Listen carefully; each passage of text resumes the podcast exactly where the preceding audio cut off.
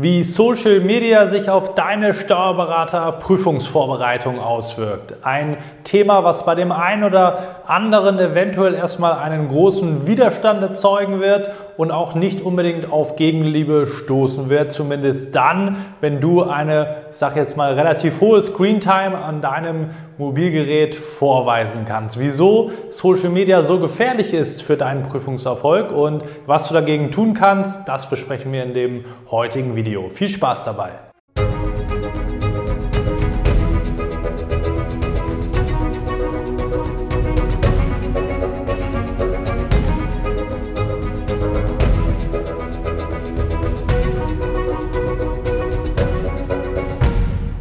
Und damit hallo und herzlich willkommen zum heutigen YouTube-Video. Heute geht es mal um das Thema Auswirkungen von Social Media auf deine Steuerberater-Prüfungsvorbereitung. Ein Thema, was du auf keinen Fall unterschätzen solltest. Mein Name ist Marlo Steinecke, ich bin selbst Steuerberater und Dozent sowie Geschäftsführer der ESA Examensvorbereitung GmbH. Dort helfen wir dir gemeinsam mit unserem Team durch unser ganzheitliches und individuelles Prüfungsvorbereitungskonzept dabei, dass auch du dein Steuerberater-Examen erfolgreich meistern kannst. Und da sollte man auch mal über das Thema Social Media sprechen, um das erfolgreich hinzubekommen. Denn mittlerweile nicht nur die Jugend, sondern auch in einem äh, ja, älteren Alter kann man sagen, sind viele von Social Media wirklich abhängig. Das ist auch bewusst in der Deutlichkeit gewählt.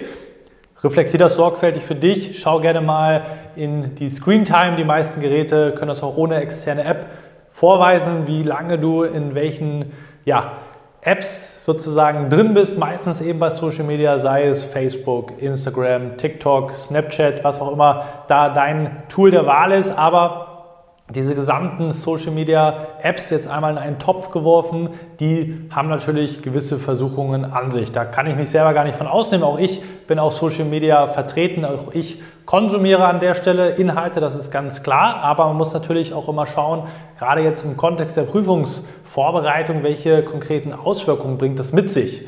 Und wenn man sich dann teilweise mal die Screen, man sich die Screentime Zeiten sozusagen anschaut von manchen Prüflingen und die in drei, vier oder fünf Stunden am Tag ausarten und die Aussage dann ist, ich habe gar keine Zeit, zusätzlich irgendwas zu tun für die Prüfungsvorbereitung oder ich mache ja total viel, das aber sozusagen deine Basis ist, dann muss man sich natürlich schon mal hinterfragen, ist da eventuell etwas zu optimieren. Das jetzt erstmal auf der rein tatsächlichen zeitlichen Ebene, aber wir wollen natürlich auch gleich auf, den, auf die dahinterliegenden Auswirkungen zu sprechen kommen, die man vielleicht am Anfang gar nicht so auf dem Schirm hat. Aber der Reihe nach, erstes Thema Ablenkung beim Lernen. Auch ein extrem großes Problem bei vielen. Das heißt, viele verbannen ihre Geräte eben nicht außerhalb vom Schreibtisch, was, was, das Lernen anbelangt. Das heißt, dein Handy, außer es ist im Flugmodus und du brauchst es für, wegen anderer Apps, die nützlich und produktiv produktivitätsfördernd sind. Ähm, das Handy sollte nicht am Schreibtisch sein.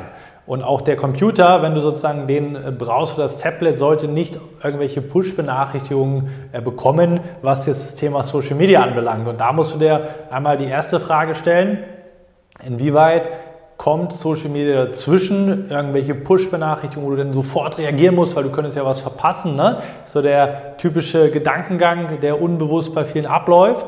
Ist das schon tabu bei dir? Und dann generell am Arbeitstag, wie viel Zeit investierst du bei Social Media oder auf Social Media? Ähm, wie sieht das Ganze bei dir aus? Bist du da nur am Scrollen etc.? Ich sage gar nicht, dass man die Sachen nicht benutzen darf, aber es geht natürlich um ein aktives Konsumieren. Gehen wir gleich nochmal bei den Lösungsmöglichkeiten darauf ein.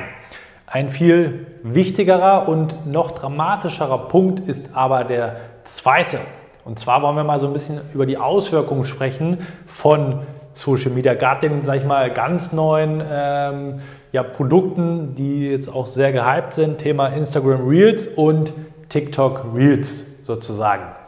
Was ist da der Unterschied als, sag ich mal, generell, was man vorher kannte, allgemein Instagram, etc.?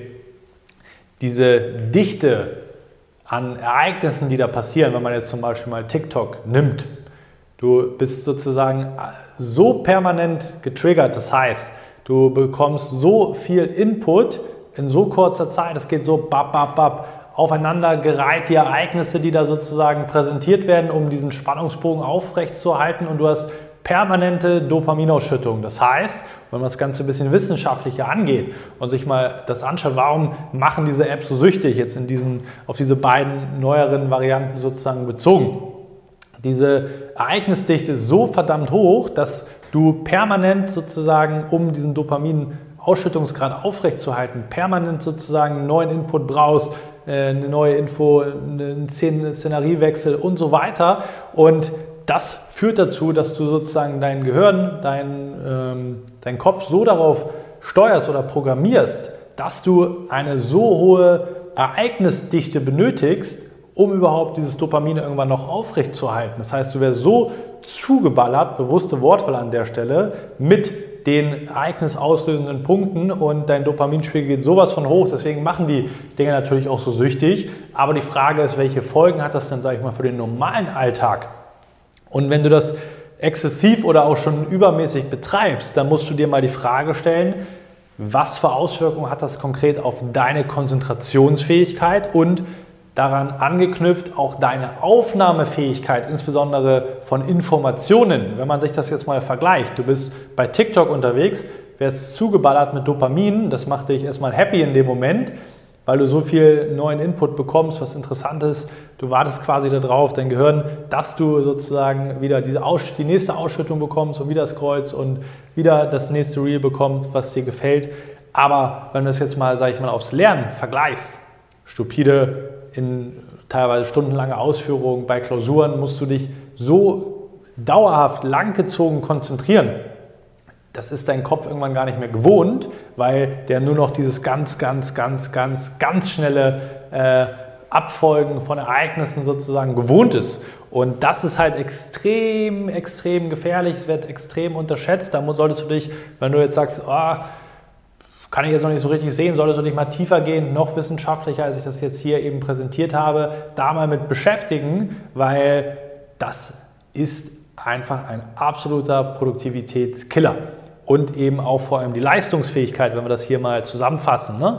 Die Leistungsfähigkeit beim Thema Lernen, dass das bei der Arbeit genauso ist, ist nochmal ein anderes Thema. Ne? Wie viel bist du auch bei Social Media während der Arbeit?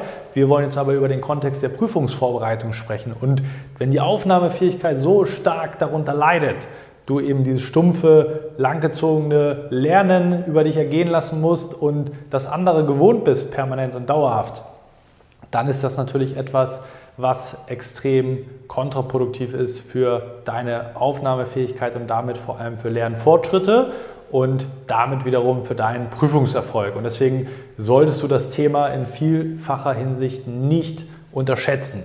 Sowohl was die Ablenkung anbelangt, als auch deine, die Auswirkungen über deine, ich sag mal, physische, physiologische Konstitution hier an der Stelle, das ist verdammt gefährlich. Und deswegen solltest du das nicht als Lappalie abstufen und sagen, ja, mache ich halt die Bildschirmzeit ein bisschen runter. Diese Auswirkung hier, damit solltest du dich ein bisschen mehr beschäftigen, wenn du jetzt sagst, ich werde jetzt erstmal nichts verändern, ich brauche das auch, weil es natürlich unangenehm ist. Du hast natürlich auch nicht, oder dein Körper hat nicht ohne Grund eine gewisse Abhängigkeit aufgebaut, weil das natürlich diese entsprechenden äh, Dopaminausschüttungen herbeiführt. Und deswegen musst du da natürlich möglichst von außen drauf gucken, ist das überhaupt zielfördernd? Tausche ich jetzt das kurzfristige Glücklichsein in Anführungszeichen dagegen ein? Langfristig das zu erreichen, was ich eigentlich möchte, nämlich hier meine berufliche Zukunft und mein ganzes Leben damit letztendlich weiterzubringen. Und das ist eben nicht zu unterschätzen. Welche Lösungsmöglichkeiten gibt es? Natürlich insbesondere, was den ersten Punkt anbelangt, wie ich vorhin schon gesagt habe. Du musst dir ein Umfeld, also ein System um dich herum bauen, dass das gar keine Option ist. Das heißt, du darfst gar nicht in die Versuchung kommen, du musst es dir so schwer wie möglich machen, überhaupt hier Social Media während dieser Zeiten zu nutzen, zu konsumieren, daran gehen zu können. Und wenn du dir jetzt selber sagst, ich muss mein Handy aber im, äh, am Schreibtisch haben, weil ich muss erreichbar sein für irgendwelche Notfälle, arbeitsbedingt oder familienbedingt. Es gibt auch gewisse Modi in den Handys, sei es äh, ein Fokusmodus, sei es ein Notfallmodus, dass du einstellst, dass du von deinen Kindern beispielsweise erreicht werden kannst während der Lernzeit. Dagegen sage ich überhaupt gar nichts, aber da solltest du dich nicht selber belügen. Ne? Und das geht natürlich weiter, dieses ganze Thema Lernstrategien, dieser Effekt, dieser positive Effekt, dieser Mehrwert daraus wird total unterschätzt. Viele lernen einfach noch in den 90ern und das ist eben auch ein Part davon. Ablenkung zu minimieren, dass dieser Drang, ah, ich muss jetzt mal kurz auf Social Media checken, ich könnte irgendwas verpasst haben oder wenn ich irgendwelche Nachrichten bekomme oder einfach das blinde Scrollen, um einfach da so ein Stück weit die Endorphine ausschütten zu lassen oder zu bekommen in dem Fall.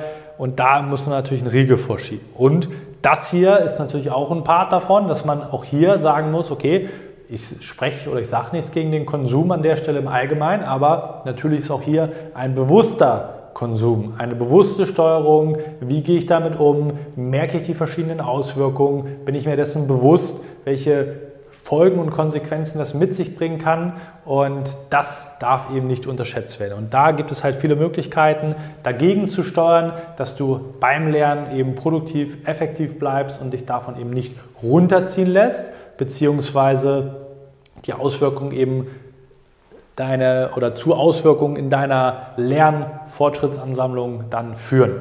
Und das ist natürlich für deinen Examenserfolg elementar wichtig. Wenn du dabei Unterstützung brauchst und du sagst, ich komme da nicht los von Social Media, ich muss da irgendwas gegen tun oder ich will generell meine Vorbereitung, was Lernstrategien, Ablenkung und Fokus und so weiter anbelangt, auf das nächste Level bringen, dann bist du wie immer herzlich eingeladen, dich mal auf ein kostenloses Beratungsgespräch bei uns zu melden. Dort finden wir gemeinsam heraus, wo du gerade stehst, was deine Hindernisse sind, was deine Potenziale sind, um deine Examensvorbereitung auf das nächste Level zu bringen. Den Link dazu blenden wir unter dem Video ein.